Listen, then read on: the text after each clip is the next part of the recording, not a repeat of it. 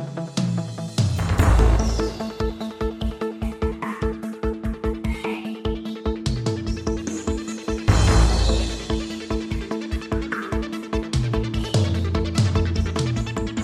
Olá, tá começando o 27 episódio do A Fonte da Gigahertz, patrocinado nessa semana pela ExpressVPN. Quem tá falando aqui é o Marcos Mendes e, claro, assim como toda semana, o Felipe Espósito também tá por aqui. Tudo bom, Felipe? Tudo bem, Marcos. E aí, como é que você tá? Tudo beleza. Eu tô, sabe como? Eu tô curioso, porque você fez uma compra na sua viagem e você pôde testá-la num dos no, das melhores situações da história para poder testar uma compra nova dessas, foram os seus AirPods Pro, né, a segunda geração. E aí? Pois é, mais uma compra, né?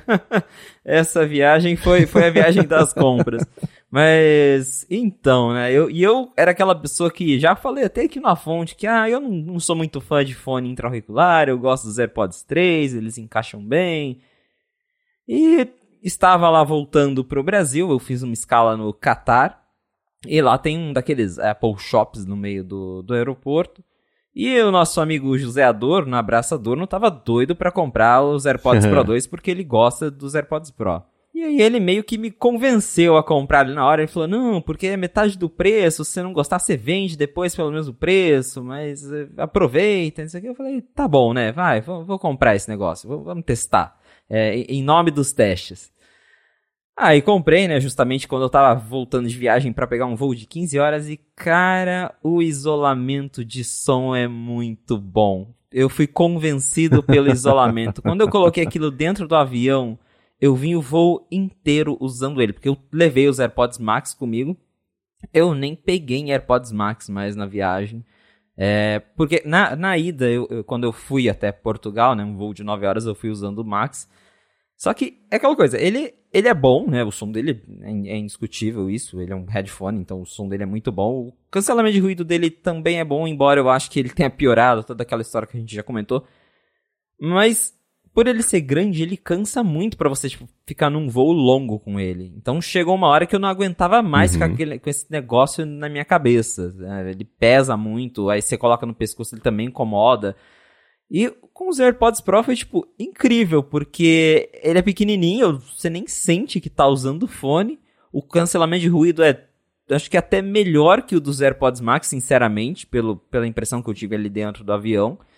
E foi assim, incrível para usar nessa situação de vir 15 horas de voo ouvindo música, podcast, ou tinha hora que eu cansava de ouvir as coisas, eu só deixava ali no, no isolamento sem nada tocando e era ótimo para dar uma, uma cochilada. Então, eu gostei, gostei muito dos AirPods Pro 2. o som é, é muito bom, né? É, o som dos AirPods Pro originais já era muito bom, então agora tem ali graves ainda melhores, mas eu mesmo nunca tive o, os AirPods Pro de primeira geração, justamente porque eu ficava naquela de, ah, não sou muito fã de fone intra-auricular, mas com o cancelamento de ruído como ele tá agora, que você já tinha comentado, né, que ficou ainda melhor e, e realmente agora eu posso confirmar isso, é, eu tô fazendo esse esforço para gostar dos AirPods Pro porque é, em todos os outros quesitos eles me deixaram bem satisfeitos. É, né? Para voo grande assim, comprido, eu lembro quando eu usava o Quiet Comfort 35 da Bose, que eu tô usando agora para gravar, eu uso até hoje para gravar, mas para voo mesmo eu não uso mais, porque é o que você comentou sobre o conforto depois de um tempo, de 3, 4, 5, 6, 10 horas ali, é, com o fone grande fica ruim de, encosto, de usar o encosto da cabeça do avião, né? Porque o fone sempre esbarra ali nas almofadinhas, você não consegue encaixar direito, sempre fica meio começa a incomodar rápido, né? E os AirPods é isso, depois de uma hora você esqueceu que você está com eles e, e já o cancelamento de ruído é só uma coisa ambiente da sua cabeça, para de ser do fone, né? É, uma coisa que eu fico curioso, porque você sempre usou muito mais o, os AirPods Max, né, os fones grandões, é agora ao longo da semana aí, por exemplo, em casa, porque um voo a gente sabe que é muito bom para o cancelamento de motor, de turbina, né? Mas não é o dia a dia. O dia a dia é usar em casa para sei lá, ou na rua, ou alguma coisa assim. Como é que tem sido no dia a dia o seu uso dos AirPods Pro 2? Ou você não tem usado muito e está com o hábito ainda do, dos AirPods Max em casa, por exemplo? É, na verdade, em casa eu uso mais o Max, né? agora mesmo eu tô gravando com, com o Max. Porém, na rua, daí eu já não levo ele. Eu saía com os AirPods 3 e agora tenho saído com, o, com os AirPods Pro. E, de novo, cancelamento é muito impressionante. Você tá na rua, assim, andando na calçada, você não ouve nada. Eu já fui no shopping com ele também, tava lá sozinho, então ativei o cancelamento, não ouvia nada em volta é, ali de, de, mim, barulho do shopping. Então, isso é muito legal. O modo transparência para mim também é algo de todos os AirPods, não só do, do, do novo, mas é muito impressionante o trabalho que a Apple faz, porque eu já testei alguns outros fones da concorrência que tem recurso similar de modo transparência, e você percebe que é muito artificial. E o dos AirPods, embora você perceba que não é, claro, aquele som 100% natural, mas é o que mais chega perto de, de te entregar uma experiência ali de, de som mais próximo do que realmente você escutaria assim os fones de ouvido. Então, eu também acho isso muito bacana. A gente sempre elogia muito o isolamento, mas o próprio modo transparência dos AirPods Pro e dos outros AirPods também é muito bom. Então eu tô usando ele mais assim para sair, para fazer caminhadas.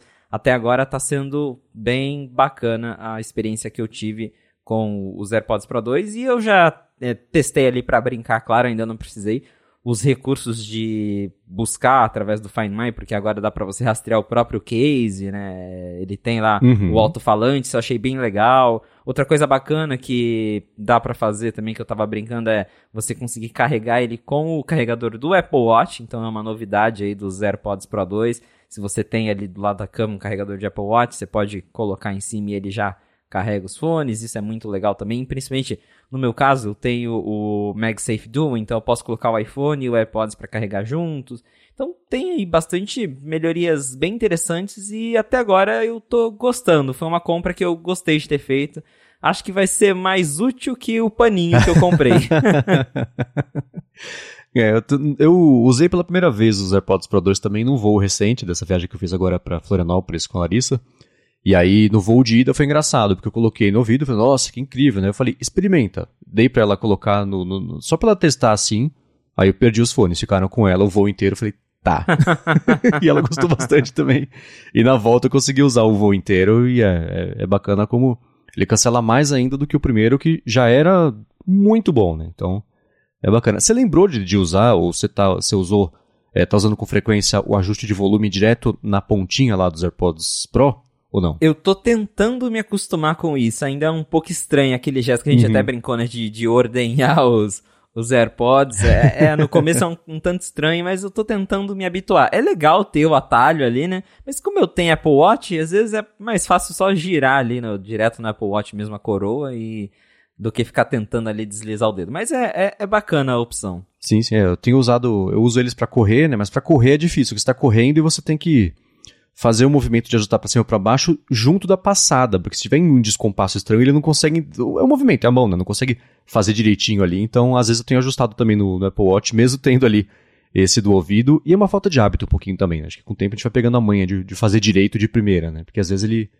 tem que fazer umas três vezes ali enquanto eu tô correndo para conseguir ajustar de verdade.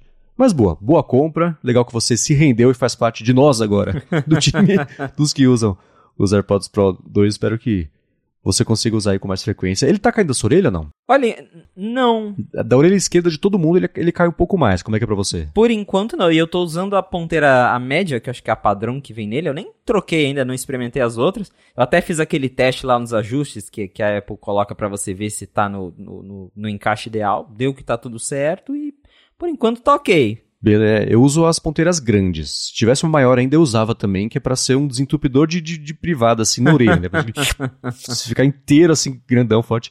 Mas é, as médias eu já acho. Pra, aí começa a cair mais da minha orelha. Minha orelha eu não sei. Do lado esquerdo eu tenho sempre que ajustar.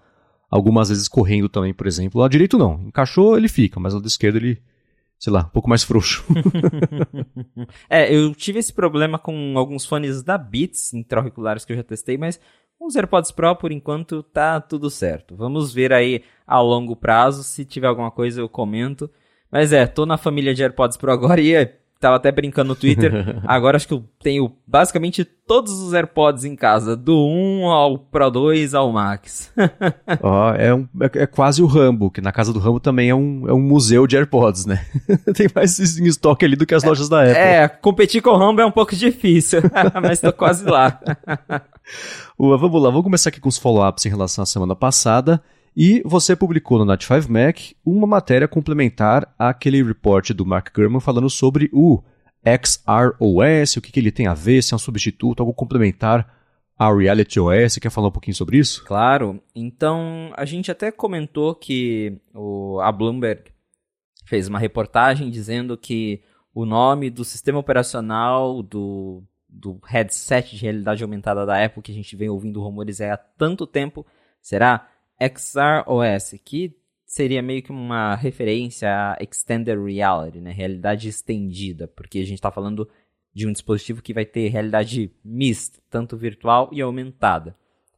E consultando aí algumas fontes, eu ouvi falar que o nome XROS existe lá dentro da Apple, mas que talvez ele não seja o nome oficial do sistema operacional.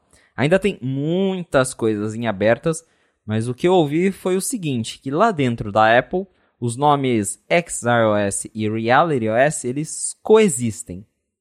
Então, é, inclusive, eu escutei de algumas pessoas que o RealityOS seria uma plataforma e XROS seria outra. Como assim? Aparentemente, quando a Apple vinha desenvolvendo aí o, o headset, ela chegou a testar uma plataforma baseada no iOS e outra plataforma baseada no macOS. A gente não tem a informação exata de qual foi a plataforma que ela escolheu que vai estar no dispositivo, porque essa altura já foi escolhido, né? Já, o headset já está para lançar em 2023, então isso já foi, mas em algum momento ali eles testaram duas plataformas, então é, esses dois nomes eles coexistiram dentro da Apple e inclusive tinha lá no começo alguns rumores que o headset poderia precisar de um, um outro dispositivo para funcionar, que ele não seria 100% autônomo.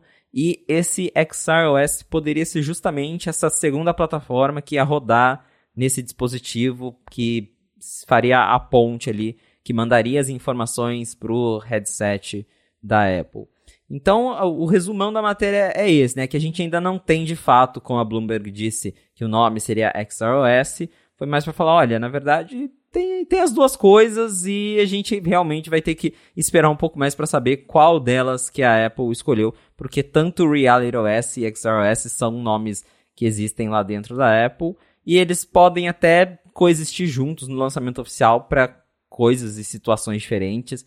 Mas eu até tinha comentado isso no episódio anterior, né? Que pelo menos para mim, o nome XROS poderia ser algo mais interno, o nome de, de alguma plataforma interna, que a gente nem vai ver ali no, no dia a dia, mas que é assim que eles chamam lá dentro na Apple. Então, tá aí mais um pouquinho, mais um pouco de lenha na fogueira nessa história de headset que a gente tá esperando já há tanto tempo e que de novo os rumores dizem que só em 2023 lá para meados ou final do ano que a gente vai ter o anúncio dessa plataforma, seja ela XROS ou RealityOS. É, né? Lendo essa sua matéria, seu report, eu fiquei com um pouco mais de certeza ainda da minha impressão, na verdade, da semana passada, que é assim, o sistema, o headset, pôs na cabeça, ligou, abriu alguma coisa. Isso funciona no RealityOS. Para alguns aplicativos, algumas é, utilidades que vão exigir mais processamento, mais poder de fogo, uma coisa mais parruda, aí você vai, sei lá, a partir do Mac, manda isso para o headset e aí é o Extended Reality OS. Então, talvez isso não seja mesmo transparente para a gente que vai usar, mas para desenvolvedores a história é: se o seu aplicativo fizer isso, isso, isso, Reality OS. Agora, se precisar fazer uma renderização muito mais parruda, mais potente, com muito ray tracing, sei lá, aí desenvolvedores, vocês têm que acessar o Extended Reality OS, esse ecossistema um pouco maior, para aí sim mandar o sinal, sei lá, para a galera poder rodar no headset, que é o modelo, por exemplo, do primeiro Apple Watch, né? Que tudo rodava no iPhone e mandava só as interfaces, como é que funcionava ali. O, o, o Apple Watch era basicamente um projetor do que estava acontecendo de processamento no iPhone, né? Então, eu estou supondo que vai ser alguma coisa desse tipo, porque aí você não limita a utilidade ou até o quão impressionante vai ser o negócio se existia alguma limitação física no negócio, né? Que impedir que seja muito mais realista, sei lá, coisa assim.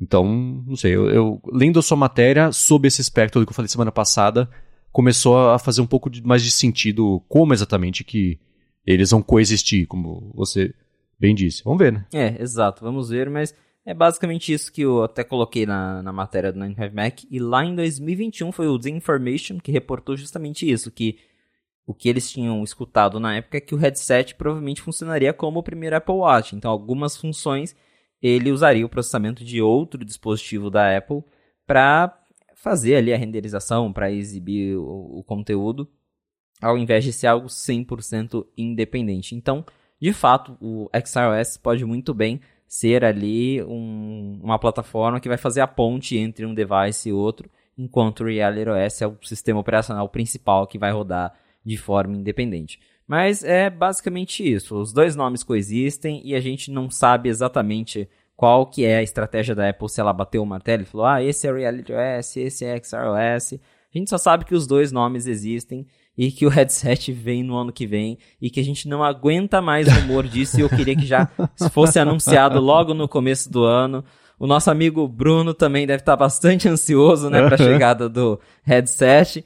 Então vamos torcer para que isso apareça já logo no começo de 2023 para a gente ter todas as respostas para esse monte de rumor. Boa. O que a gente sabe que não vai aparecer no começo do ano que vem e não vai aparecer no começo de 2024 e só deve aparecer no começo de 2025 é o. Ah, quer dizer, no final de 2025, na verdade, né, talvez, o iPhone com USB-C. Né? A gente tinha falado, ah, agora vai, a Europa aprovou a lei, eles vão definir qual vai ser a data exata para começar, mas ó, já dá para garantir que iPhones do ano que vem vão ter USB-C e já não dá mais para garantir isso, né? Já não dá mais para garantir isso, porque segundo a legislação da União Europeia, que agora é oficial para valer, foi tudo detalhado, a deadline é o prazo que as quando vai começar a ser obrigatório para as empresas adotarem o USB-C é a partir de dezembro de 2024. Ou seja, como a Apple lança iPhone em setembro, a gente ainda tem setembro de 2023 e setembro de 2024 para a Apple poder lançar um iPhone com Lightning se ela quiser.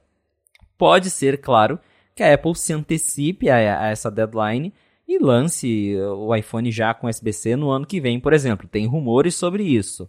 Mas se ela quiser levar o Lightning para frente, ela ainda tem dois anos para isso. E caso ela queira mesmo é, continuar com o Lightning, ela pode lançar o iPhone USB-C só em 2025. Então, é para a galera segurar um pouco as expectativas, porque, claro, de novo, tem rumor de que a Apple vai se antecipar e vai fazer essa mudança já no ano que vem. O que eu acho até que, do ponto de vista de marketing da Apple, seria até melhor para eles, porque não ficaria aquela coisa tipo, olha, nós estamos mudando agora quando o prazo está obrigando a gente a mudar. Aí eles podem inventar lá, falando que eles é, estão finalmente adotando o Super USB-C, que é o padrão indústria e profissional e pipipi, toda aquela história que a gente já conhece, do que deixar para mudar ali em cima da hora, para ficar óbvio que foi forçada a mudança. Então, tem chance sim de mudar antes, mas tá aí, agora é confirmado. Só vai ser obrigatório ter o telefone com USB-C na Europa a partir de dezembro de 2024. E a gente já tem visto, né? A Apple já mudou o próprio Siri Remote da Apple TV, agora já é USB-C. Então, tudo indica que a empresa está caminhando para que já a partir aí do ano que vem a gente tenha pelo menos o iPhone, quem sabe alguns acessórios como AirPods usando o USB-C ao invés do Lightning, porque de acordo com esse requisito da União Europeia, não só o iPhone ou smartphones, mas também todos os acessórios, então fones de ouvido, é, tablets também, que agora não é mais um problema para Apple, mas todos os outros acessórios eletrônicos também precisam ter o conector USB-C, não só smartphone. É, do lado da Apple, o que falta é ela migrar para USB-C. São os iPhones, AirPods e o, o teclado e o mouse e, e, o trackpad, né? Isso, isso. É, de, de, do resto da linha todo, toda já está migrado, o que dá um pouco de peso para a teoria de que se ela quiser no que ela pode fazer, né, pra, só para dizer que não foi obrigada. Foi, mas não foi, né? Só para falar, ah, né, fizemos antes do prazo, isso faz sentido mesmo. Por outro lado, eu fico sempre pensando na operação que a gente já viu várias vezes da Apple de só fazer o negócio aos 45 do segundo tempo quando for obrigada, porque nesse tempo todo, ó, quanto dinheiro ela vai poder tirar ainda da história de Made for I, o programa de licenciamento, de Lightning e tudo mais. Então, o que ela deve faturar entre agora e o fim de 2024, o fim de quase 2025, né, se ela for lançar o iPhone em 2025 só com USB-C, justifica ali o, o problema de PR que ela vai ter, porque no ano seguinte todo mundo esqueceu que isso aconteceu e ela faturou um caminhão de dinheiro entre uma coisa e outra. Então essa parte mais cínica minha tende a pensar que não, até ela ser absolutamente obrigada a adotar, ela não deve mudar isso aí, porque não, não, não literalmente nesse caso não, não compensa, é mais lucrativo para ela deixar como tá, porque reclamar o povo vai reclamar de qualquer jeito. Reclama há anos e compra iPhone há anos. Isso nunca foi um problema nesse ponto. Garanto que teve alguém em algum momento que não comprou iPhone só porque não era USB-C, mas não é a regra, né? Então, eu acho que é, é existe sim a chance disso pintar só mesmo em 2025.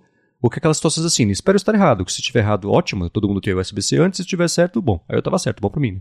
Mas ainda assim, é, é, eu imagino que isso tem assim ainda uma chance grande de pintar só lá pro finalzinho de 2025, o que, óbvio, é uma pena. É, uma possibilidade que eu acredito é a Apple fazer isso, fazer essa transição em fases. Então, por exemplo, no ano que vem ela pode lançar o iPhone Pro, o iPhone 15 Pro com USB-C e continuar lançando o iPhone 15, iPhone SE com Lightning até o final do prazo, porque daí ela faz aquele agrado com os usuários que compram o celular mais caro, ao mesmo tempo continua forçando Lightning nos mais baratos, porque ela tem até 2024 para continuar fazendo isso. Então é algo que eu realmente vejo acontecendo, assim como no iPad que a, a mudança começou no Pro, pode ser que ano que vem a gente tenha iPhone 15 Pro com USB-C, que já tem rumores que também vai, o, o, modelo Pro vai suportar conexão USB 3.0, que transmite dados mais rápido, e que a Apple não ia trazer isso para os modelos mais baratos de imediato. Então eu vejo essa possibilidade da Apple mudar já o iPhone Pro no ano que vem e manter o Lightning nos outros até quando ela puder. Que foi o que ela fez com o iPad, né? O iPad uhum. ela ficou segurando o iPad baratinho com Lightning até agora, basicamente. É, eu tinha pensado na hipótese oposta. Sair só um SE, por exemplo, com USB-C, para começar a fazer em mais volume e tudo mais, garantir que tá tudo beleza, mas não faz o menor sentido. Seria o, o Pro mesmo que teria o USB-C se ela fosse mesmo fazer esse lance faseado. Vamos ver. É, vamos, vamos esperar para ver que agora já devem começar a pintar os rumores de iPhone 15. É. agora, uma coisa que eu vi que pintou, acho que não foi você que reportou no Night 5 Mac, foi que uma galera começou a ver no Reddit que o aplicativo da Uber e Uber Eats também nos países onde existe, né, que o Uber Eats saiu aqui do Brasil, tá recebendo Live Activities. Já pintou para você isso ou não? Ainda não, mas eu tenho amigo que já postou no Twitter, então realmente tá sendo liberado aos poucos pelo jeito. Mas para quem já recebeu esse update, você finalmente consegue ver ali, acompanhar a, corrida do Uber direto na tela de bloqueio do iPhone ou na Dynamic Island para quem tem o, o 14 Pro. Então ele mostra ali um card com o nome do motorista, se o motorista está chegando, é, quanto tempo falta para terminar a corrida. Ficou bem bacana. Esse card ele tinha já sido. A Apple deu um teaser dele lá na WWDC ainda, quando eles mostraram lá como funcionava o recurso. Eles chegaram a mostrar né, Uber, Lyft com suporte. Aí só agora parece que o Uber está finalmente liberando isso mas também está nessa liberação faseada aí, porque não saiu para todo mundo de uma vez só mas sim já tem usuários que estão conseguindo usar as Live Activities e a Dynamic Island com o app do Uber. E tá aí, né? Esse sim é outro uso bem interessante, é legal principalmente para quem tem o o 14 Pro não só por causa da Dynamic Island, mas também porque você tem a Live Activity que fica sempre ali na tela ligada, então você não precisa ligar o celular para ver se o teu motorista está chegando, para ver onde que ele está, para consultar a placa do carro, porque é uma coisa que eu sempre fico olhando, né? Daí tem que desbloquear o celular, abrir o Uber para ver se é o motorista, para ver se é a placa. Agora essas informações vão ficar já sempre ali na tela de bloqueio de um fácil acesso. Mais uma implementação muito legal desse recurso que a gente já vem comentando aí há algum tempo de apps que estão aderindo às live activities do iOS 16. Boa. O amigo seu que você viu no Twitter que teve acesso a isso é brasileiro? Sim, aqui no Brasil mesmo. Ah, legal, então, legal, tem, legal. Tem esperanças. é, eu, é engraçado que eu tô num teste, eu acho, do aplicativo da Uber, que eu, eu acho que não tá para todo mundo ainda, com modo escuro. Então a interface finalmente, abro o aplicativo, ela não grita na minha cara, né? Tá tudo. Nossa, né, não, não brilha sonho. tanto. Né, deve estar tá chegando, porque pelo menos para mim apareceu e salvo um outro ajuste que precisa fazer, tá bem bacana. E o jeito de, de chamar o carro também mudou. Para mim agora é tipo slide to order car, assim, você, a, a, tela de confirmação do pedido é um pouco diferente E para confirmar mesmo qualquer um carro, você tem que pegar um quadradinho e arrastar do lado do porto da tela. Aí sim ele faz o pedido. Não sei se é para evitar pedidos acidentais, hum, se é para a pessoa ter uma oportunidade a mais de um segundo a mais para revisar se é isso mesmo, né? Sei lá, tá marcando o lugar de origem e destino certo, essas coisas assim.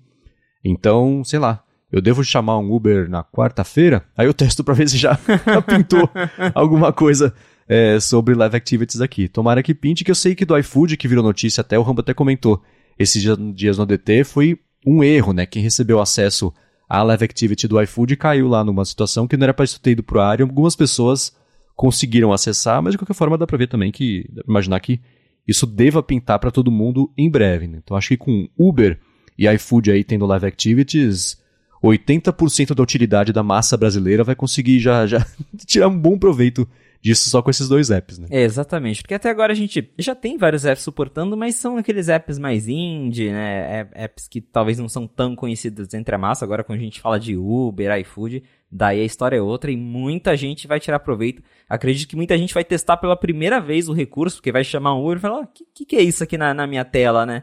E é assim que as pessoas vão descobrir como que funciona esse recurso, que é muito legal, que a gente já deu vários exemplos, né? A gente falou lá já das eleições, por exemplo, o app do William Marques, aí teve o Flyer também, que foi um app que eu usei muito agora durante a viagem e é uhum. bem útil também, mas inegavelmente um app como o Uber suportando isso dá outro peso pro recurso. Então, tô bem ansioso para ver esse rollout acontecer aí para todo mundo, porque eu também até agora não recebi, mas tô, tô ansioso para testar porque Uber é um app que eu uso muito e assim que aparecer para mim eu já vou correr lá no Twitter para postar screenshot também. Boa. e uma ideia grátis aí, tanto pro Nat5 Mac quanto para todo mundo que tem site de tecnologia aqui, post grátis de SEO. O que, que é isso que apareceu na minha tela bloqueada? Porque agora que vai pintar no Uber e iFood, né? Muita gente nem, nem sabe que existe Live Activities, como é que é isso, que essa notificação, como é que eu tiro. Então tá aí bons posts de SEO para vocês. Exatamente. Agora eu quero trazer alguns assuntos aqui que pintaram nessa última semana de, da última gravação, começando pela funcionalidade inesperada de um karaokê, um modo karaokê, que pintou lá no Apple Music. Mas antes disso, eu quero tirar um minutinho do episódio para agradecer a ExpressVPN que está mais uma vez patrocinando aqui o A Fonte. Com o ExpressVPN, especialmente se você se conecta a Wi-Fi públicos ou compartilhados, que você não foi você que configurou, que você sabe o que está fazendo, e principalmente você sabe que você não tem motivos escusos para configurar um Wi-Fi meio mal configurado, aquela coisa assim.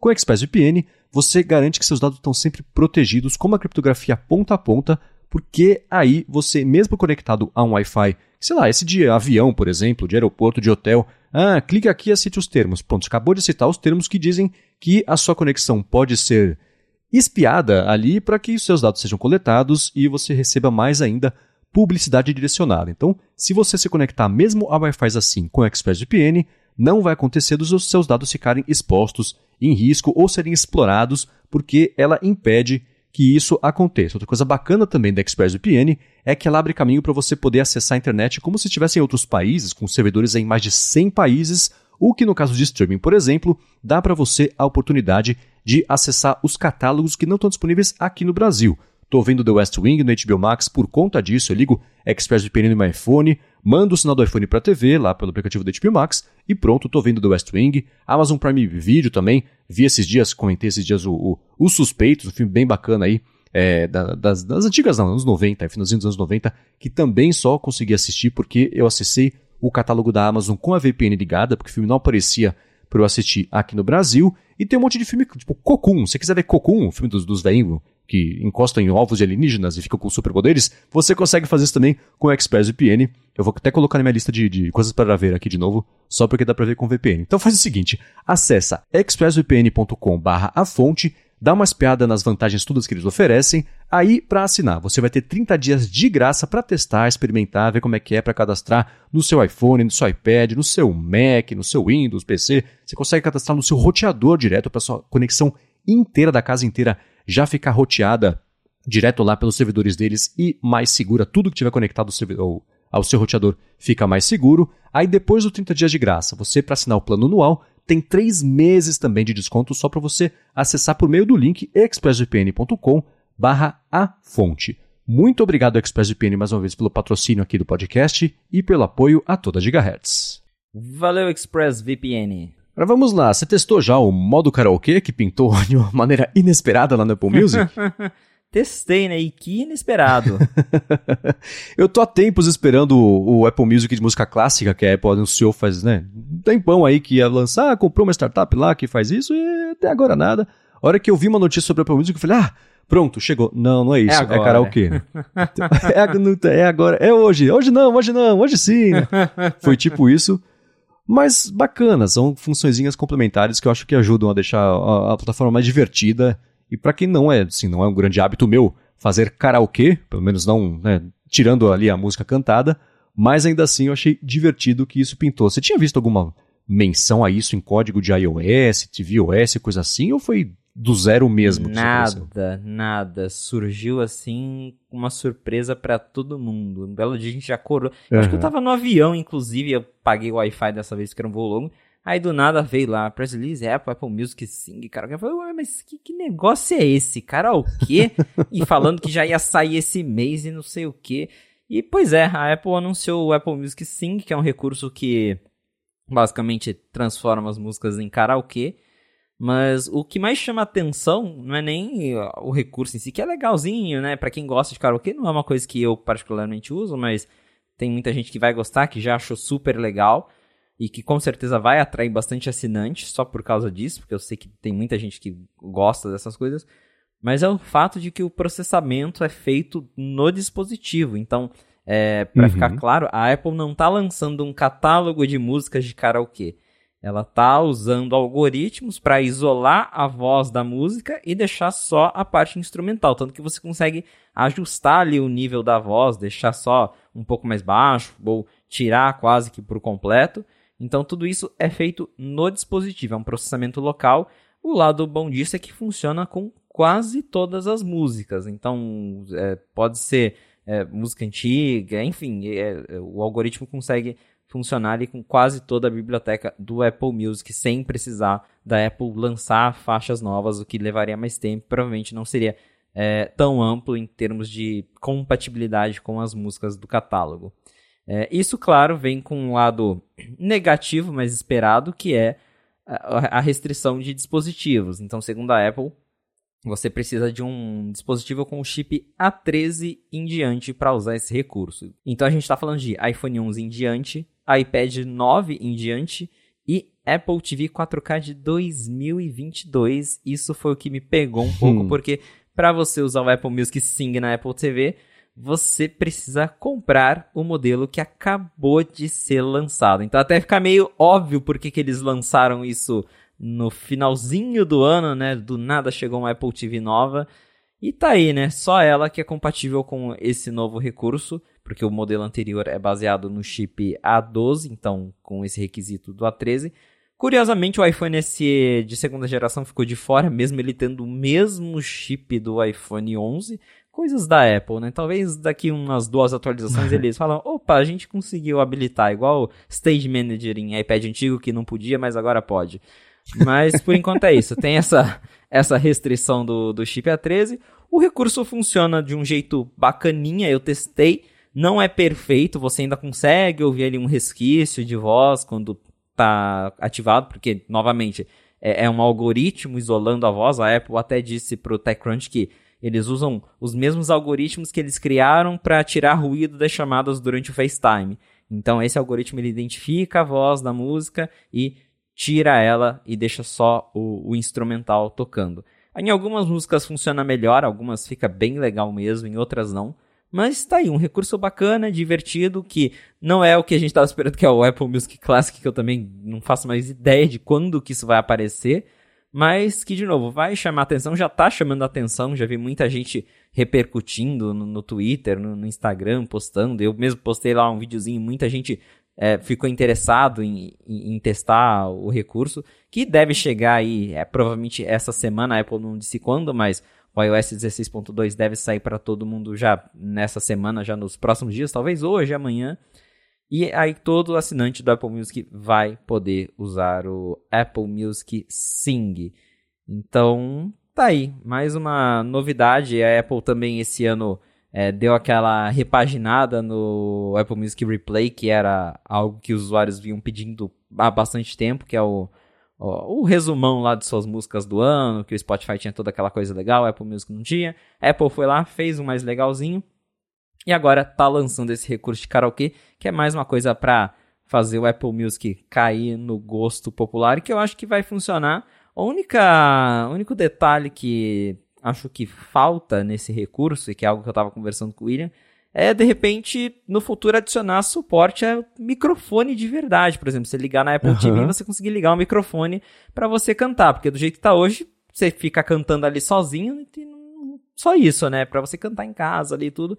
Mas se eles adicionarem suporte a, a você ligar o microfone, ou até, sei lá, usar o microfone do iPhone na Apple TV para cantar isso e gravar de alguma forma, aí eu acho que vai ser um recurso 10 de 10. Mas do jeito que tá hoje é, é legalzinho, não, eu não usaria, mas tá aí. Para quem gosta de karaokê, vai se divertir com certeza assim que estiver disponível para todo mundo. Boa, e você me deu uma ideia agora, eu não sei se esse tipo de coisa é acessível fora do, do Apple Music, do aplicativo, que eu sei que, por exemplo, as músicas do Apple Music, você acabou de falar do William Max, ele tem lá o aplicativo Next que usa a sua galeria de músicas do Apple Music para poder é, ajudar você a descobrir as músicas que você baixou faz tempo, que adicionou faz tempo, que você não escuta tal. Que é um aplicativo bem bacana, inclusive. Recomendo a galera que experimente, porque vai mesmo ajudar a desenterrar umas coisas aí.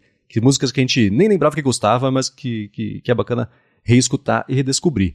Será que dá para ativar esse modo karaokê por fora também do, do Apple Music? Porque aí pode ter aplicativos de terceiros, por exemplo, que façam essa brincadeira de virar um app de fato de karaokê, né? Bom ponto. Eu não tenho certeza se tem como, mas eu posso até perguntar pro William, que é desenvolvedor e tá acostumado com o, o, Music Kit, que é a API oficial do Apple Music, pra gente descobrir se dá para fazer isso ou não. Porque se der de fato aí, os desenvolvedores podem criar apps que você grava, que você coloca a sua voz por cima do, do karaokê ali.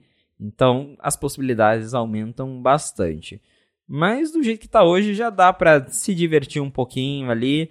É, eu acho que o potencial real desse recurso tá em usar ele na, na Apple TV, porque eu particularmente eu não fico escutando música no meu iPhone ou iPad, é muito difícil. Eu uso mais na Apple TV, porque daí você consegue usar com o HomePod também e tudo mais.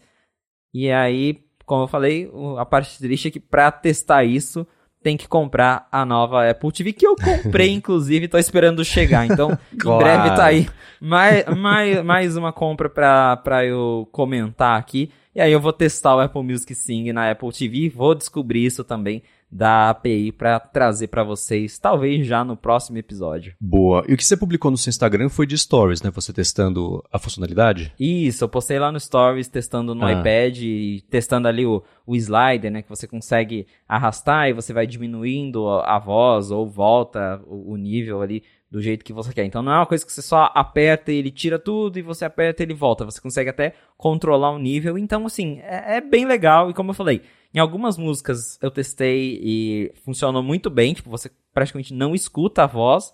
Em outras ainda fica um resquício de voz ali no fundo, acho que depende uhum. do tom e tudo mais. Mas de novo, é algoritmo e isso significa que pode ser melhorado com o tempo e a gente espera que seja, né? Sim, sim. Eu perguntei isso aí porque se tivesse no seu feed, por exemplo, eu colocava na descrição aqui o link de você testando. Como foi um story que já foi pro Ether, eu vou colocar na descrição aqui um link para um tweet do Barba, que ele publicou também testando e mostrando direitinho a funcionalidade de você subir, descer o slider, acho que é na, na Scar Tissue que ele, do, do Red Hot que ele Isso. fez o teste. E eu pensando que era um setup bem caro, que ele tá fazendo com o Apple Pencil ali, subindo e descendo o, o sliderzinho de microfone. E uma coisa que o Rambo, na verdade, ele comentou rapidinho lá no último ADT sobre isso, é que essa funcionalidade é bacana mesmo para quem não tem a menor intenção de cantar, mas escutar uma música que é cantada, só que sem alguém cantando, te ajuda a descobrir coisas que você nunca tinha reparado na música. Tem, por exemplo, existe todo um, um antes dessa tecnologia que é mais avançada para fazer isso, existiam outros jeitos de tirar o áudio de uma música ou de deixar o áudio bem com volume bem menor. Não ficava perfeito, às vezes ficava bem estranho, mas ainda assim tem todo um, sei lá, um submundo de álbuns famosos sem vocal. E algumas bandas lançaram também álbuns sem vocal. O Muse, por exemplo, eu acho que não são todos os álbuns, mas tem alguns que são mesmo sem o, o Matt Bellamy cantando. E é bacana que o Muse tem toda uma musicalidade muito característica deles, né? Que é, então, sem o áudio fica bacana também. Então, é, isso pintando no iOS 16.2, a hora que isso for publicado, vale a pena todo mundo testar, pegar uma música que gosta muito e escutar sem o vocal, para ver que diferença que faz e como é bacana descobrir um, um, ângulo novo da música que a gente conhece bastante. Então recomendo que todo mundo faça aí esse teste. Do iOS mesmo específico 16.2, tem algo, o que mais vai chegar que é relevante que vale a pena de comentar e explorar aqui? Ou nada? Na verdade, o iOS 16.2 ele tem bastante novidades, até não são sim novidades grandes, claro, tem o, o Apple Music Sing, mas uma coisa que vale comentar é que a Apple se rendeu e a tela Always On vai ficar um pouco menos on, que era o que muita gente estava esperando. Agora vai ter um modo que você consegue desligar o wallpaper e vai ter ali só o relógio no fundo preto, como em qualquer telefone Android. Então a Apple apresentou aquele conceito de não, nossa tela Always On é diferente, tem wallpaper, mas as pessoas não gostaram muito, pelo menos algumas se incomodaram, né? A pessoa falou, não, mas eu não queria isso, eu queria só ver o relógio ali no fundo preto e tá ótimo. E o 16.2 traz isso, então se você não gosta de ver o wallpaper, você pode desligar ele, aí fica o fundo preto, vai mostrar só os widgets e o relógio. E se você quiser agora dá até para tirar, apagar as notificações do, do Always On, então nem isso ele vai mostrar, vai ficar só o relógio mesmo, de uma forma mais simplificada. Eu estou usando nesse modo preto, porque eu tinha até desligado o Always On do meu iPhone, Aí agora eu falei, ah, deixa eu usar nesse modo preto, porque daí deve economizar um pouquinho mais de bateria, que é aquela coisa que a gente comentou, né? O Always On a Apple diz que, que, que consome menos e tudo mais, mas consome, né? E você ter ali o seu wallpaper versus um fundo preto, fundo preto mesmo que pouca coisa, mas vai gastar ainda menos. Então agora eu tô com o Always On ligado, mais com o fundo preto. E para mim é, eu não me importava mesmo com o wallpaper e essa é uma opção que tá vindo junto com o 16.2. Outra novidade é o aplicativo Freeform, que é aquele app de desenhos e, uhum. e, notas colaborativas da Apple, então todo mundo vai poder ter um canvas ali, você pode compartilhar com outras pessoas no iCloud para desenhar. Isso está vindo com o iOS 16.2 e um recurso que foi anunciado aí meio que de surpresa pela Apple é a proteção avançada de dados para o iCloud. Então a Apple está lançando criptografia de ponta a ponta para os dados do iCloud. A gente já tinha isso, mas para coisas específicas, por exemplo, para as chaves do iCloud, para os da dados de saúde. Agora você vai poder habilitar isso para tudo: backup, fotos, e-mail, mensagens do iMessage.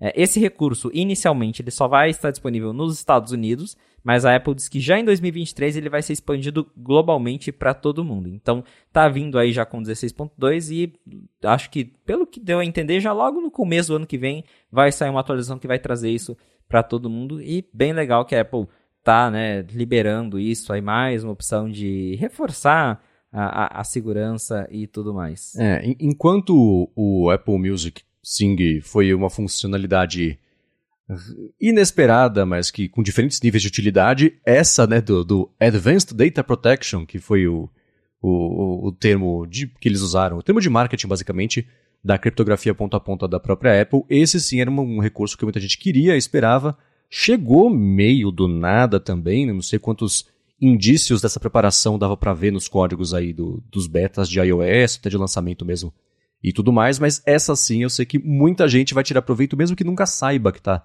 se aproveitando de ter backups mais seguros de quase tudo, né? Acho que agora só que não é criptografado ponto a ponto, acho que é calendário, e-mail e lembretes, talvez. Um. O terceiro não tenho certeza, mas calendário e e-mail com certeza ainda não vão ser criptografados ponto a ponta. De qualquer forma, uh, o fato de, de, de, todo o resto, a parte de fotos, mensagens, isso sim estar inacessível é, no, pela Apple, nos servidores da Apple, o que quer dizer que a polícia pode bater lá e falar, passa pra gente. Eu falo, não dá, né? Que é uma grande diferença que isso vai fazer. Eu sei que, por exemplo, o FBI já mostrou que não gostou muito da ideia. Tem toda uma história a respeito do impacto que isso pode ter nas relações da Apple com a China, porque a gente sabe que a China não é muito amiga da ideia de pessoas terem privacidade sobre os próprios dados e, e aquilo tudo, né? Então, enquanto isso vai ser muito útil para muita gente, é uma briga que a Apple sabe que está comprando, mas ela foi em frente e comprou mesmo assim. Essa parte toda de privacidade e acesso a dados é um assunto que desde o iPhone de São Bernardino, o caso de um, de, de, de, um, de um casal lá que matou um pessoal, e aí tinha um iPhone que foi apreendido no meio da história, ficou conhecido como o caso do, do iPhone dos terroristas de São Bernardino. O FBI pediu ajuda da Apple para ela passar os dados. ela na justiça dizia que não, que ela não podia passar, que mesmo sendo um caso que faria sentido ela ajudar, isso criaria um precedente aí para que a polícia pedisse dados sempre que ela quisesse, e aí a Apple não tinha como ceder em uns casos e outros não, teria que ceder a tudo, então ela não cede a nenhum dos, nenhum dos pedidos. Foi basicamente isso, o que trouxe aí para discussão todo aquele lance da Grey Key e Pegasus e jeitos alternativos de extrair dados criptografados de iPhones ou de backups, mas até isso agora vai deixar de funcionar. Então, pelo menos teoricamente, né? Então, é, é, um passo grande aí que a, que a, Apple deu. É uma briga grande que ela comprou. Acho que o, o, tamanho da briga é muito maior até do que o benefício percebido que a grande massa vai ter do que significa. Muita gente nem vai perceber que mudou, nem que não sabe nem o que de fato isso vai significar. E a Apple já começou uma espécie de campanha de PR para apresentar o lado dela é, na forma, primeiro, de uma entrevista do Craig Federighi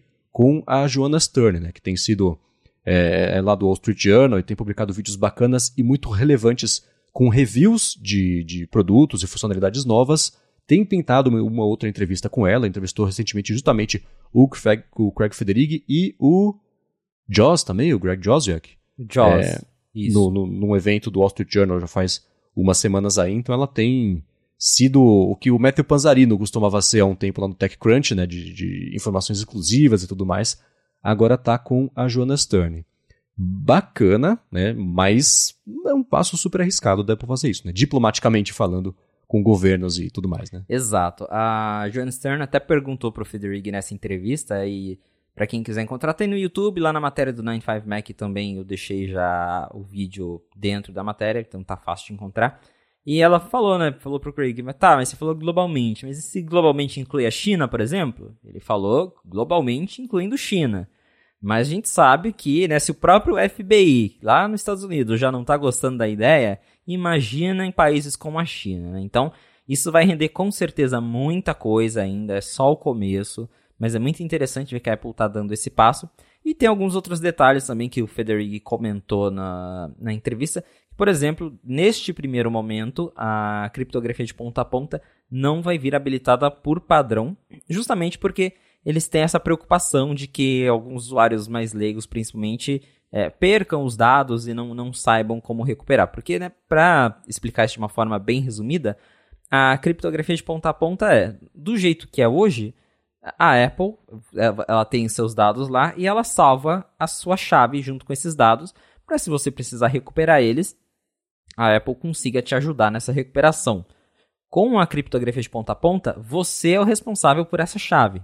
Então, essa chave vai ficar no seu dispositivo ou em outros dispositivos seus, tanto que agora também a, a conta do iCloud ela suporta aquelas chaves físicas para você também conseguir guardar, por exemplo, a sua chave do iCloud numa chave NFC. Então, você é o responsável pela segurança da sua conta, basicamente. A Apple não tem mais nada a ver com isso. Se você perder, lamento, a Apple não consegue fazer nada, né? Isso que torna o recurso seguro, mas ao mesmo tempo, se você é uma pessoa que é meio perdido com as coisas, tem medo de, de, de perder sua senha, esquece sua senha, aí pode ser um problema e por isso que, segundo o Craig, a Apple não está forçando isso para todo mundo já nesse momento. Então vai ser opcional, que se você quiser habilitar, você vai ter que ir lá nos ajustes e habilitar a proteção é, avançada manualmente. E aí você tem várias opções para tornar a sua, para guardar a sua chave, né? Como eu falei, ela fica guardada nos seus dispositivos, mas segundo Craig você também pode é, definir um outro contato para ser o seu contato de recuperação. Então você meio que vai compartilhar essa, essa sua chave com o seu contato e num caso de emergência, se você esqueceu sua senha, você vai poder pedir para esse contato mandar a chave que você vai armazenar no dispositivo dele para o seu dispositivo para daí recuperar sua conta do iCloud. Então, é, dá para ver que a Apple ela quer levar isso para frente, mas ao mesmo tempo está com essa preocupação de que pode ser um passo é, grande demais, né? forçar isso para todo mundo de uma vez só, e ela está sendo mais cautelosa em primeiro tá chegando só nos Estados Unidos como algo opcional, ano que vem vai ter essa expansão global que daí sim vai causar bastante coisa. Então, tem muita coisa para acontecer, mas o recurso já está aí, vindo no iOS 16.2 para quem está nos Estados Unidos e lá já vai ser possível usar a partir dessa semana. É, isso é uma coisa que eu acho que gradualmente a Apple vai aumentar o, a, a, sei, a, força com a qual ela vai empurrar o pessoal a ter isso ligado, ativo, porque primeiro tem mesmo essa etapa de educação do que isso significa e principalmente do que significa você ligar isso e esquecer qual é senha, porque esse, esse negócio, por exemplo, do contato de recuperação é uma coisa super bacana. Achei interessante e inteligente uma solução que deve ter de outras plataformas, não quero dizer que foi ela que inventou, mas ainda assim, eu não tinha visto, por exemplo, isso para esse tipo de, de funcionalidade. Então, aos pouquinhos educando o pessoal, é que nem, por exemplo, é, verificação de duas etapas, que a Apple até no press release dela, ela deu um dado que eu achei bem impressionante, que é um número grande, uma porcentagem grande de usuários que tem isso aí, tipo 90%. Não é isso, mas é próximo disso, que eu achei impressionante de, é, da quantidade de pessoas que têm a verificação de duas etapas ligada já na, na conta, no, no, Apple ID, na conta lá do iCloud. Então, eu acho que com o passar do tempo, conforme isso for ficando. É, ela for fazendo um trabalho de educar as pessoas, primeiro, o que significa você ter criptografia ponta a ponta, quais são as vantagens, os riscos também se você perder a chave e tudo mais. É, começa com isso, um aviso, né, o negócio ser opt-in e um aviso, ó, se você perder, danou-se. Então preste atenção, guarde esse negócio, leia esse texto, né, pra galera saber onde está se enfiando. É, coisas bacanas também, né, que pintaram é, complementares a isso, é o negócio da, da chave de você fazer o login com uma chavinha física, né, NFC lá, YubiKey, por exemplo, ou Lightning, USB-C, né, depende ali do dispositivo, isso é bacana também. O, aquele negócio do contato do iMessage ser verificado, então você garantir que você está conversando com quem você acha que está conversando, que é importantíssimo para quem troca informações confidenciais ou depende de um contato no iMessage, por exemplo, para repassar informações, sei lá, coisa que. De, dado governamental, coisa assim que a gente sabe que, especialmente em países com governos mais draconianos, é essencial para a sobrevivência de algumas pessoas, esse tipo de coisa, né? Então, pode muito bem acontecer de alguém falar no MS, escuta, é, é, que nem, sei lá, pedir dinheiro no WhatsApp, né? Troquei de telefone, mas fala comigo, tá aqui, me manda dinheiro. Agora, no iMessage vai existir um, um método para minimizar a chance disso acontecer com a verificação dos contatos, se garantir que você está falando com aquela pessoa de verdade, que ela é quem ela diz ser. Acho que esse pacote todo de segurança é muito bacana, essa parte mais diplomática, especialmente aí da, da criptografia ponta a ponta, é uma, uma briga que a Apple sabia já que ela ia comprar. Por outro lado, ela, ao mesmo tempo que ela anunciou essas funcionalidades todas, e vale a pena se informar sobre isso, eu vou deixar aqui na descrição vários links para a galera poder se informar sobre isso, ela também confirmou que ela desistiu do plano de ter lá no sistema aquela etapa de segurança feita para combater o espalha para identificar e combater o espalhamento de imagens de abuso infantil, que foi uma coisa que ela tinha dito que ia lançar há algum tempo. Rolou a maior polêmica sobre o jeito estabanado que a Apple anunciou que ela ia fazer isso, aí ficou com a impressão de que ela ia começar a espionar as fotos de todo mundo, que não era isso, mas enfim, ela lançou um jeito mais privado de fazer uma coisa que todo mundo faz, ainda assim saiu pela culatra, agora com a criptografia ponto a ponto, ela confirmou que desistiu completamente desse plano de fazer esse, esse sistema de detecção de imagens de abuso infantil, o que é, é um passo para frente de um lado e um passo para trás do outro, na minha opinião. É né? uma pena que isso tenha sido riscado aí dos planos dela. É, isso foi um recurso bastante polêmico, foi anunciado lá em 2021, então já faz um tempo. Ela anunciou na época, ela chamou de recursos para a segurança das crianças, algo assim. E além do desse scan de que o termo é CSAM, né? É, seria como é, material material abusivo infantil, algo assim.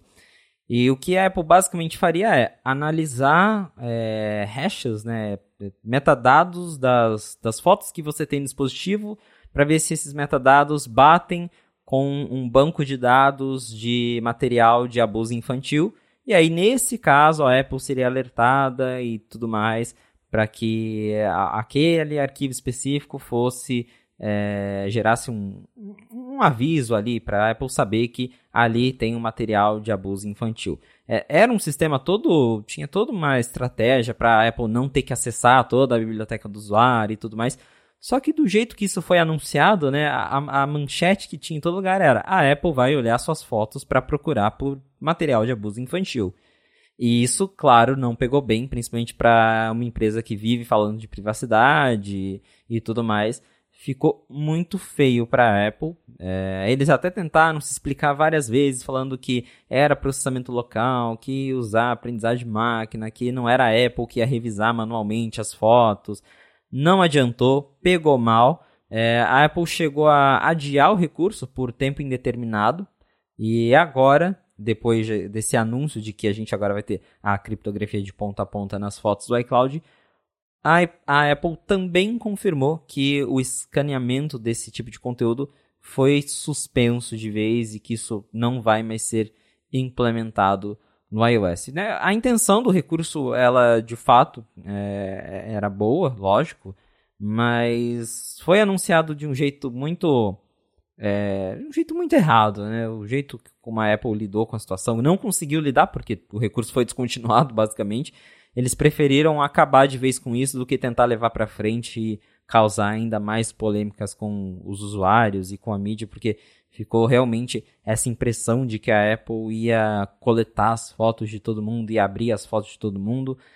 Que não era exatamente assim, né? Tinha toda uma lógica por trás do recurso para ele funcionar sem que a Apple precisasse abrir suas fotos, mas gerou muita preocupação de privacidade. A Apple, no fim das contas, decidiu que não valia a pena seguir em frente com isso, então o scan de material de abuso infantil foi oficialmente descontinuado e não vai mais aparecer dentro do iOS. Claro que outros recursos que a Apple apresentou, por exemplo, tem uma detecção de, de nudez no aplicativo de mensagens. Então, se um iPhone que está é, configurado como é, na conta de uma criança, recebe lá uma foto de nudez, o iPhone consegue automaticamente detectar aquela foto e ele borra, bloqueia a foto, avisa os pais. Não, esse tipo de coisa continua, é só mesmo que a Apple desistiu de fazer esse escaneamento nas fotos dos usuários que vão para o iCloud para procurar por material abusivo. Isso não vai mais acontecer. É, eu achei uma pena. Foi um. Acho que. Assim, né? Tem uma quantidade limitada de brigas que ela consegue comprar quando anuncia uma coisa dessas, então ela comprou uma briga e deixou a outra de lado.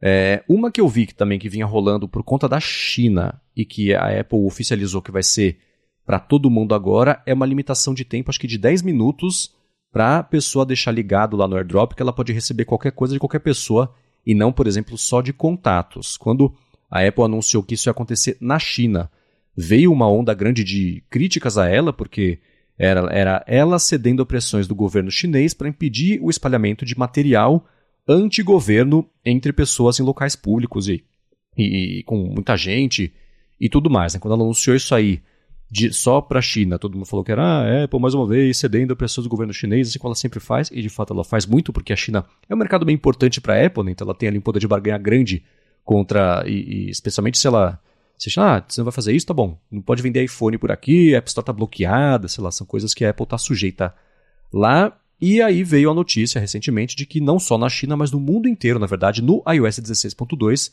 vai pintar essa limitação de 10 minutos só. O que, que isso significa? Você sabe por que, que ela adotou isso no resto do mundo? Qual é a história sobre isso aí? Na verdade, acho que é outro caso de a Apple é, não ter lançado ou anunciado um recurso da maneira correta.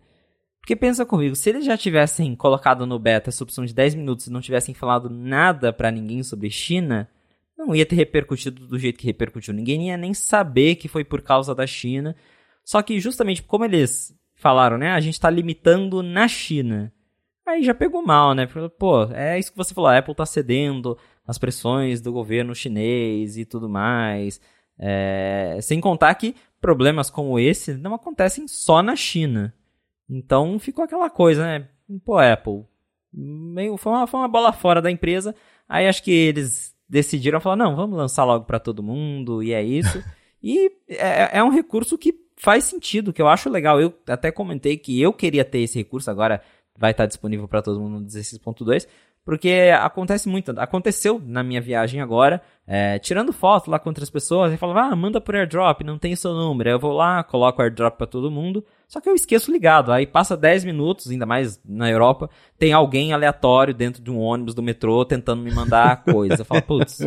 Então, e aconteceu, dentro do avião também aconteceu, que eu é. esqueci meu AirDrop ligado. Então essa opção de 10 minutos, ela faz sentido para todo mundo, né? Você vai mandar um negócio, coloca lá daqui 10 minutos, ele já desliga o AirDrop e é isso. É, mas como é, o problema ali começou justamente com a Apple porque foi isso, ela cedeu ao governo. Para quem não, não acompanhou a história, o resumo é: lá na China estavam rolando alguns protestos e, como lá é, o governo fica muito em cima das pessoas, eles estavam compartilhando cartazes anti-governo, né, mensagens anti-governo, através do airdrop. Então, a galera tava, sei lá, no metrô, tá numa praça, vinha alguém lá e começava a mandar essas coisas anti-governo para todo mundo que estava em volta ali com o airdrop ligado. E aí a Apple foi pressionada a dar um jeito de limitar o airdrop. Então ela lançou isso só para a China. E na época ela chegou, né? A, o, o Mark Gurman chegou a comentar que isso de fato era uma restrição ali que a Apple estava implementando por causa da China.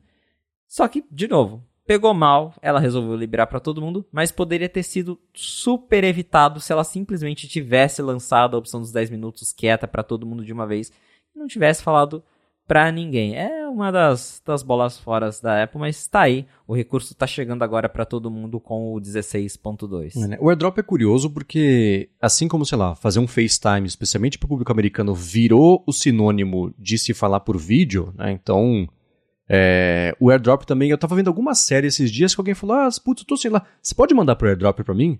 E foi de um jeito tão, sei lá, orgânico que não parecia ser uma propaganda da Apple, nada, é um método de comunicação entre personagens ali Falei, que curioso, né? Entrou mesmo no dia a dia das pessoas, especialmente lá fora. E lá fora, especial, o que acontece com o AirDrop é que ele só aparece nas notícias pelos motivos errados. Né? Apareceu, por exemplo, outro dia uh, o caso lá de um vídeo que viralizou de um piloto de avião falando assim: gente, para de usar airdrop e mandar foto de gente pelada uns pros outros aí, para estranhos, porque vocês vão parar, eu vou ter que voltar com o avião para o aeroporto, vocês vão ter que descer, falar com segurança, vai atrasar as férias de todo mundo. Então, para, senão tem que voltar. Então, esse tipo de notícia é engraçado? É. Mas não é muito. acho que a galera de, de PR da Apple não deve rir tanto quanto a gente quando a gente vê isso aí, né? Eu nunca passei por problemas assim. Eu acabei de olhar aqui a configuração do meu AirDrop, tá ligado para todo mundo e nunca chegou nenhuma foto com, com, de gente que se, esqueceu de botar roupa antes de tirar a foto. Pra mim, não rolou. mas é, faz tempo também que, por conta de pandemia e tudo mais, mais assim aqui em São José, a minha oportunidade de estar tá em, em público reduziu, né? Então, talvez seja isso. Indo para os Estados Unidos agora no final do ano, vamos ver o que vai acontecer. Mas eu, essa limitação, eu acho que ela não é um problema de usabilidade na prática. Porque, é assim, tá com um grupo lá, que esse, essa situação que você falou agora, ah, tá lá, você não tem o contato tal, me manda pro airdrop, as pessoas estão lá, elas combinam o jogo, né? dá para você ir lá, ativa rapidinho e recebe, e pronto, tá resolvido. É um pouquinho mais de fricção, mas não impede você de mandar a foto e ainda assim é mais rápido e mais privado do que você dar o seu contato para alguém que você nunca mais vai ver na vida. Você controlar e tá passando uma foto e só, e pronto, né? Então, é, é essa história é, é, ela tem uma proporção maior do que na prática o que ela significa, mas juntou com o papo da China, que esse sim é um grande problema e mais um exemplo de como a Apple se dobra ao governo, e de fato é, né? mas é, é eu acho que pelo menos do lado da Apple, isso aconteceu junto dessa notícia de criptografia ponta a ponta para quase todo o resto de tudo aí do iCloud da galera. Então, balanceia um pouco aí, equilibra um pouco os prós e os contras de, de passos que a Apple toma é, para de fato proteger a privacidade de todo mundo. É, e dá pra gente falar então que o 16.2 é uma atualização bem grande em termos de privacidade.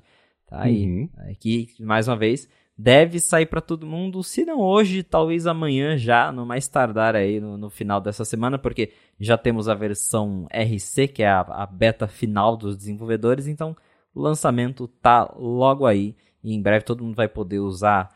Esse recurso do airdrop já vai estar disponível para todo mundo. A criptografia, como eu falei, é, vai sair, mas só para os Estados Unidos nesse primeiro momento. Mas ainda assim tem vários outros recursos que a galera vai poder aproveitar, isso do Always On, o Apple Music Sing também já vai chegar agora com o 16.2 final. Então, uma atualização bem grande até, né, para um 16.2. É, considerando que o iOS 16 saiu agora em setembro, não foi? Três meses Isso. depois chegar um, um, balde novo de funcionalidades, recursos, muita coisa que a gente nem sabia que ia existir há uma semana. É interessante, né?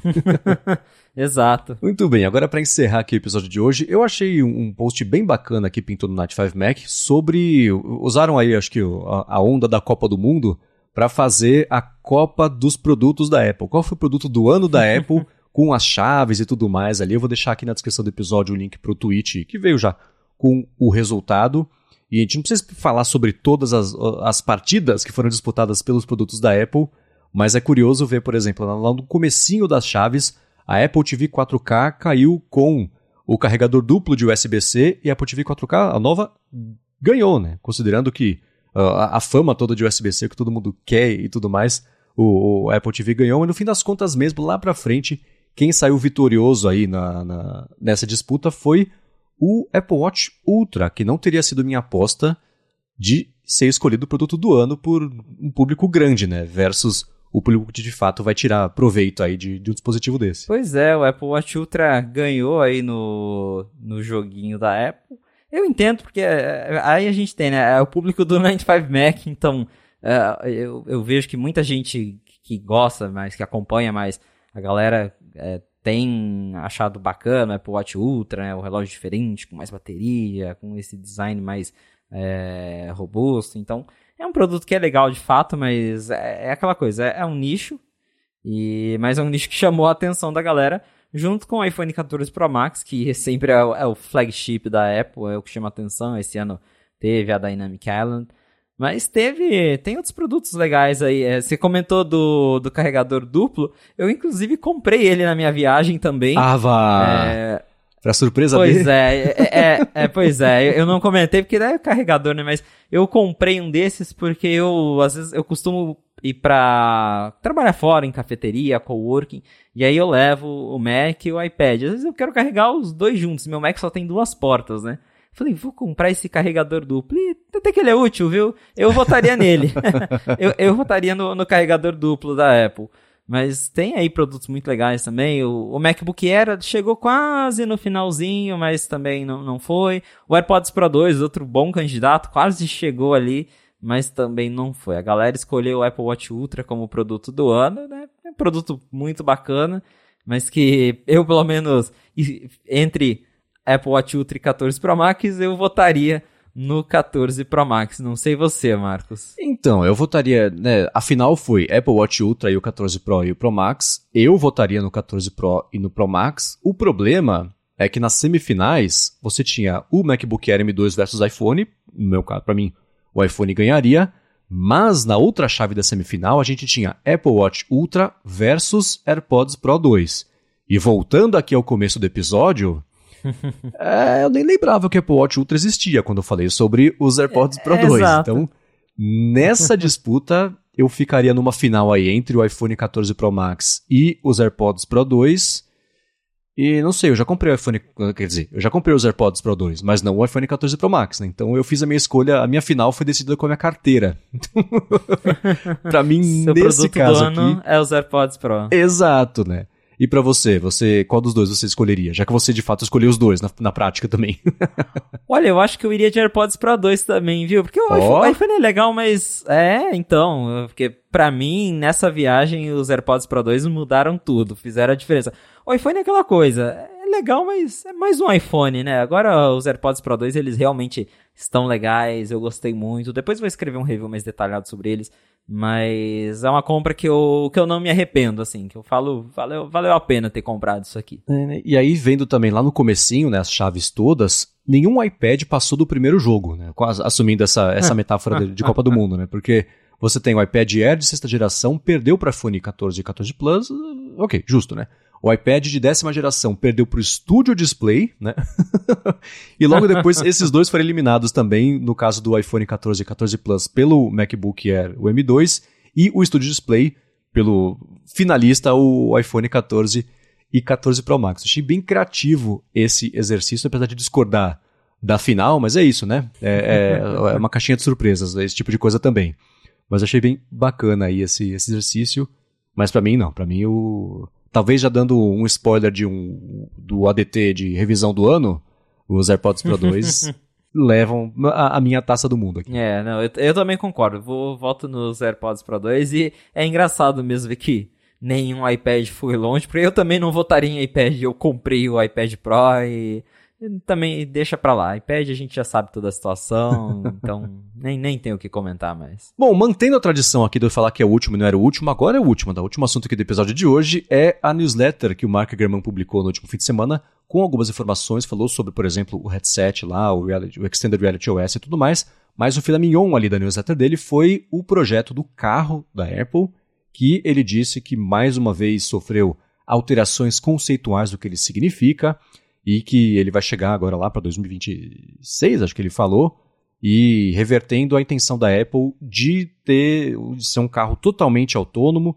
sem direção, né, sem volante ali, sem pedais e tudo mais, e que agora é mais um carro elétrico um pouco mais tradicional, porque a tecnologia não evoluiu e a Apple não conseguiu evoluir a tecnologia na medida que ela queria ou que ela esperava poder lançar esse primeiro carro logo aí como basicamente uma sala sobre rodas, né? Então, é, que ela que lançando esse carro vai ser uma coisa mais tradicional. Falou sobre o preço, né? Que a expectativa, a intenção da Apple pelo menos é que ele fique ali na casa dos 100 mil dólares. Então, caro, óbvio, muito caro, né? Não dá nem para discutir uma coisa dessa aqui.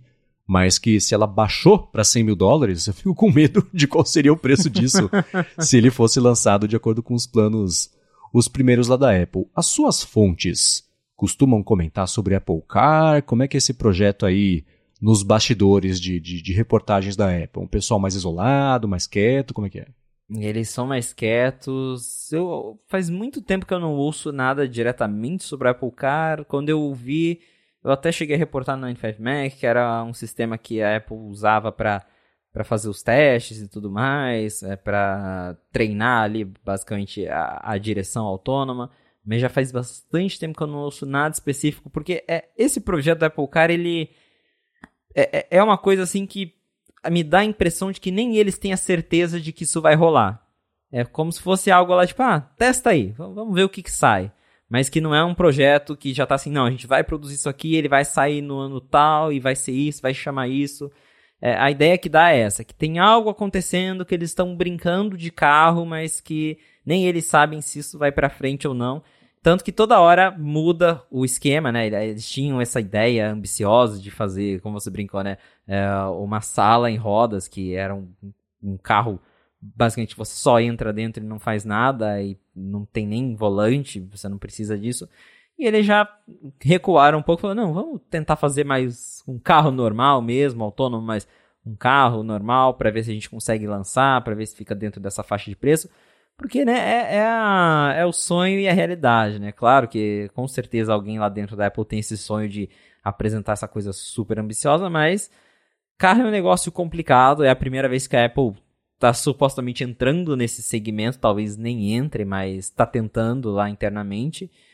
E pelo jeito, segundo essa, o que o Gurman ouviu das fontes dele, também me faz bastante sentido, eles deram essa recuada para tentar fazer algo mais normal, pelo menos num primeiro momento, para entrar no mercado, talvez explorar o mercado e aí sim, depois que eles lançarem o primeiro carro, daí lá para frente possam fazer algo mais ambicioso, mas por enquanto é, é isso. E a Apple ela vem sim, é, como eu falei, vem explorando já há muitos anos coisas com carro, então eles têm até uma área que eles reservaram só para testar os carros lá no meio do nada. Então eles fazem vários testes. Eles têm vários sistemas é, de direção autônoma. Aquele, a gente até brincou, né? O, aquele CarPlay novo que a Apple apresentou na WWDC foi a coisa mais estranha do mundo, porque foi lá um conceito de painel super futurístico, que daí no final a Apple fala, ah, isso aqui vai estar disponível em algum dia de 2023 e vai estar disponível para algum carro aí que nem a gente sabe. Foi, foi um negócio bizarro. Então, dá para ver que eles estão fazendo coisas direcionadas para terem o carro deles, mas tá tudo indo assim, bem experimental. Então, não tem nada concreto de Apple Car, é realmente um, um, um hobby ali de um, de um, pequeno grupo dentro da Apple que ainda não se tornou de fato um produto, como é o caso do headset, por exemplo, que a gente sabe que é um produto que vai acontecer, que já tem praticamente um nome e tá para lançar. O Apple Car não, é algo mais distante mesmo, que eles ainda estão vendo se vai funcionar ou não. É, esse projeto, eu tava dando uma caçada aqui agora, os primeiros rumores sobre o projeto do carro da Apple pintaram em 2014. Eu lembro, a gente antes de começar a gravar aqui, tava tentando lembrar o nome de, do auditório que a Apple fez no evento em 2015. foi o Bill Graham Civic Center, que ela anunciou o iPad Pro e tudo mais. Eu estava em São Francisco nesse dia e eu lembro que do lado do, do, do Bill Graham, a Apple recapeou, reasfaltou uma ruazinha lá que ficava do lado do auditório e naquele evento tinha rumor já de que a Apple podia, ou ela recapeou a rua para poder apresentar o carro dela e não sei o que lá. E óbvio que não foi nada disso, foi para, sei lá, porque tinha um buraco, ela achou melhor recapear para poder acomodar os veículos que iam ficar parados lá e TV e tudo mais. Então, desde 2015 tá esse vai não vai. Só que também assim, né? É, é uma coisa que esse projeto para mim nunca fez muito sentido. Não que ele precise fazer sentido para mim para existir, mas ainda assim, quanto mais eu penso sobre ele, eu falo, cara, para quê? Eu penso naquele, na, naquela frase do Jurassic Park, né? Se os cientistas ficaram tão preocupados em tentar fazer um negócio ou não, que nos perguntaram se deviam fazer. E aí a frase do Steve Jobs pro Phil Schiller, eu acho, em algum momento que não falaram para qual negócio foi, que o Jobs falou assim, tá, a gente até poderia ganhar alguns bilhões de dólares com isso, mas é o mercado que a gente quer mesmo, tá? A gente precisa estar nesse mercado. E o carro entra meio nisso, assim, né? Eu penso sobre a Apple TV, por exemplo, que é, o, ao invés da Apple fazer a TV, que era um projeto, era um rumor, né? O, o Gene Munster era o cara que sempre falava de que Apple, não, nesse evento vai lançar a Apple TV, a TV mesmo, e nunca lançou. Faz muito mais sentido lançar uma, um dispositivo que seja o cérebro da TV e conectar em qualquer TV e deixar a TV esperta. Tudo bem que hoje as TVs evoluíram a esse ponto, mas em 2014, 2015, que é quando tinha esses rumores do carro já, não tinha TV tão esperta quanto é hoje em dia, mas já tinha Apple TV, né? Que ela foi lançada no fim das contas junto do, do primeiro iPhone. A primeira versão da Apple TV que não tem nada a ver com essa que tem hoje em dia, mas ainda assim essa comparação se mantém. Então, esse projeto do carro nunca fez sentido. Lançar um carro para quê? Qual que vai ser o alcance disso? Qual que é o mercado disso? É só um trabalho de marca? É só para fazer a Apple ser uma fabricante de carro também, porque isso ajuda a valorizar os iPhones e iPads e a marca como um todo? Pode ser, mas olha o quanto já custou, né? São 10 anos patinando com um projeto que já passou um monte de gente. Aí chama a gente da Tesla, da Ford, o pessoal passa um mês lá, dois, seis, vai embora de novo. Quer dizer, é uma patinação completa esse projeto. Eu não sei como que ele vai se pagar, no, mesmo no longo prazo, porque eu, em 10 anos investindo tubos numa coisa que não saiu muito do lugar ainda, você fala, tá, será que é só orgulho que, que impede ele de falar, gente, vamos guardar na gaveta junto com o AirPower esse carro aqui, porque não tem, não tem o que fazer com ele, né? Muito louco esse projeto. Nunca fez sentido e segue não fazendo, né? Você tem, por exemplo, como é que chama aquele executivo que a Apple desaposentou para liderar também por um tempo lá o projeto do carro. Foi o Bob Mansfield, que era Bob o cara do hardware ali, dos chips da Apple. Isso, é, que a, a, a piada é que ele é tipo o Mr. Wolf da Apple. Assim, manda para mim que eu resolvo e, e, vamos lá, né? E nem ele conseguiu fazer esse projeto de sair até agora. Os rumores que a gente vê hoje são os mesmos que eram no ano passado, que eram há dois, há três, há cinco, há quase dez anos. É muito louco esse projeto e como a Apple ainda não largou o osso. Eu espero que seja uma coisa que depois a gente olha e fala, nah, agora fez sentido, porque que passou tanto tempo é, é, com esse mistério todo, mas dez anos depois concluir que não, a gente só vai lançar um carro, poxa, podia ter perguntado para todo mundo em 2014 sobre isso, que a resposta seria mais ou menos a mesma, né? mas é um, é um pouco da situação do headset imersivo. A gente que gosta de tecnologia fica curioso, acha bacana, né? Claro que lançando qualquer coisa que não exista hoje em dia e que tem uma tecnologia legal, a gente se empolga, mas nossa, difícil vender a ideia desse projeto para alguma coisa que vá de fato fazer a diferença, porque a 100 mil dólares no mínimo por unidade, assim, qual que vai ser o público disso e, e para quê? É, sei lá. Exato. É, é um projeto que para mim também não faz sentido. Eu também concordo que a Apple deveria investir mais no CarPlay, que é a plataforma, dar um jeito de integrar isso melhor aos carros e vender isso para terceiros do que lançar o carro deles, que para mim, se eles fizerem isso, é realmente um trabalho de marca. Eles estão fazendo branding, é marketing puro para tentar valorizar a marca, porque a, a, Apple né, nunca, nunca teve um carro. Vai lançar o primeiro carro, um carro caro, que a gente sabe que não vai estar disponível no mundo inteiro. Eles vão lançar esse carro nos Estados Unidos. Talvez algum dia levem para a Europa. Nem um cartão de crédito eles conseguiram expandir até hoje. Imagina um carro. Né? Então, assim, é, é algo que eu, eu também não vejo sentido em existir. Vamos, vamos ver se vai sair algo útil, mas é isso. Desde 2014, os mesmos rumores. A Apple tá fazendo um carro, o projeto do carro não tá legal. Ah, agora vai contratar um tal fulano. Ah, fulano saiu da Apple, não vai mais. Ah, a Apple recuou, vai fazer algo mais simples. Não, voltou com os planos ambiciosos. Então, é a mesma coisa, tá girando, girando, nada acontece. cada vez vai se adiando mais. Não, o prazo agora é 2020, 23, 25, 26. Eu acho que podiam desistir logo disso, focar no CarPlay, que é o que ele já tem hoje, que é a plataforma que está aí já em vários carros. Tem muito espaço para melhorar o CarPlay, integrar ele melhor aos carros. Eles inclusive falaram, né? Esse CarPlay novo vai ter lá, você vai conseguir controlar coisas como o ar condicionado do carro diretamente no CarPlay. Então, tem muita coisa que eles podem fazer aí sem ter um carro. Então, eu parto dessa uhum. ideia de que esse, esse é o caminho certo e não lançar um carro caro que vai servir só para tentar valorizar a marca do que realmente ser um produto que vai estar aí na, nas mãos das pessoas. É, e olhando do ponto de vista de urbanismo, e também já teve tanto rumor sobre. Acho que já todos os rumores que poderiam existir sobre o carro já existiam. Então, em um momento, ia ser tipo Uber da Apple. Carros distribuídos na cidade você não compraria. Você ia precisar se deslocar e você se deslocaria com uma experiência Apple. Então você entra lá, identificar que é você, ia já começar a mostrar suas coisas da Apple TV Plus, ia tocar sua música da Apple Music, a temperatura ia estar na sua preferência que você já configurou no seu iCloud. Bacana, né? Penso sobre alcance, tá? Isso está disponível onde? Em São Francisco, para ir para Cupertino e voltar, né? porque a distribuição disso não ia ser simples, porque esbarra inclusive em legislação. A gente sabe que legislação de estradas é uma coisa super apertada e tem que ser, porque você mexe com a vida das pessoas. Então, é, é, ela é atrasada até certo ponto, mas tem motivo. Né? Então, a gente sabe que trânsito tem muitas variáveis e muitos e diferentes graus de habilidade das pessoas que estão dirigindo ali, de bom senso. Então, é complicado. Ah, tá. Então não vai ser. Porque você resolver a parte de mobilidade, você inclusive cola com o meio ambiente e tudo mais. Estamos usando a tecnologia e nosso poder de fogo em prol de todos. Né? Porque você lançar um carro elétrico, você está colocando mais o carro na de qualquer jeito. É mais um carro que vai ter lá, vai ter trânsito. E, enfim, isso é, é um problema que não dá para discutir aqui nos 10 minutos finais aqui de episódio, mas ainda assim ele existe. Então, do, é, desse ponto de vista, não faz sentido. Outra coisa também que é, é importante a gente lembrar: esse negócio está há tanto tempo girando, esse rumor, que o mercado automotivo já se transformou completamente nesses 10 anos de rumores. Né? Então, você tinha em 2014, quando começou lá o projeto do carro da Apple, tinha Tesla, tinha esse projeto do carro da Apple, tinha uma outra startup também que não chegaram a lugar nenhum, né? Aquela. Ah, uma outra startup aí de, de, de carro que também já fez fumaça, fumaça e nada, né? Então, hoje em dia, o próprio lance do Apple Car 2.0, do Apple Car, do, CarPlay 2.0, já levantou um pouco dessa bandeira.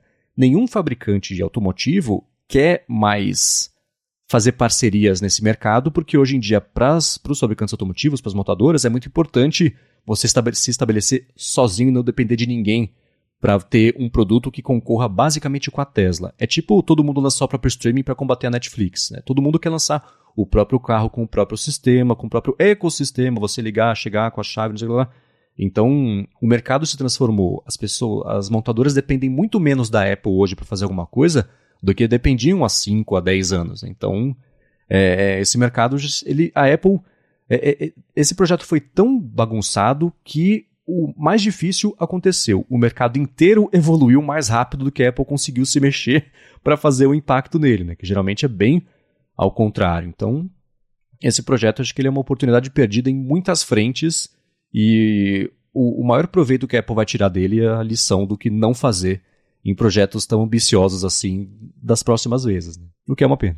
É, é, exatamente isso. É um projeto que também vejo como perdido, justamente que o tempo já, né, já passou, já mudou tanta coisa, já tem tanto carro elétrico aí hoje, é, que a Apple, se ela fizer isso de o carro elétrico dela ser só mais um carro elétrico, é justamente isso. Ela não, não vai trazer nada tão diferente assim do que já tem na indústria é, justamente por isso dela ter recuado aí dos planos ambiciosos. E aí, valeu de quê, né? Passar tanto tempo para lançar mais uma opção no mercado de coisas que já tem várias, só para falar que, ah, esse é o da Apple.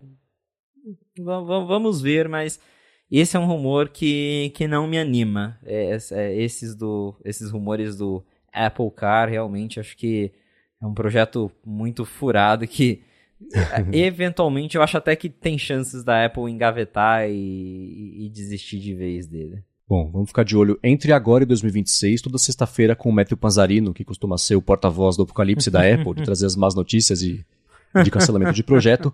De qualquer forma, pode ser que daqui, eu calculei aqui, daqui a 210 semanas a gente queime a língua e de fato já tem um carro para poder falar sobre ele aqui. Mas enquanto isso não chega, a gente pode só se despedir aqui e encerrar o episódio de hoje. Então, para encontrar os links do que a gente comentou aqui ao longo do episódio, vai em gigahertz.fm barra a fonte barra 27 ou dá mais piada aqui nas notas do episódio. Obrigado, ExpressVPN, pelo patrocínio mais uma vez aqui do podcast, a vocês que escutam, especialmente que deixa reviews, avaliações, quem recomenda o A Fonte também para mais gente ainda poder descobrir o podcast, poder se informar aqui toda segunda-feira sobre o que vai rolar ou não, talvez no mundo da Apple. E obrigado, claro, a você, Felipe, por mais uma vez ter informado a gente aqui justamente sobre o que tá rolando por lá. Valeu, Marcos, e obrigado, audiência, por ter ficado com a gente até o final de mais um episódio do A Fonte. Se você quiser me encontrar nas redes sociais, é só me procurar no arroba Felipe Espose. Muito bem, eu sou o Investimentos no Twitter, apresento um bando de podcast aqui na Gigahertz e o Bolha Dev, um podcast diário de segunda a sexta da Alura, que sai toda tarde sobre tecnologia, inovação e desenvolvimento, e escrevo também pro ifeed.pt. Muito obrigado mais uma vez pela audiência e a gente volta na segunda que vem. Um abraço e até o próximo episódio.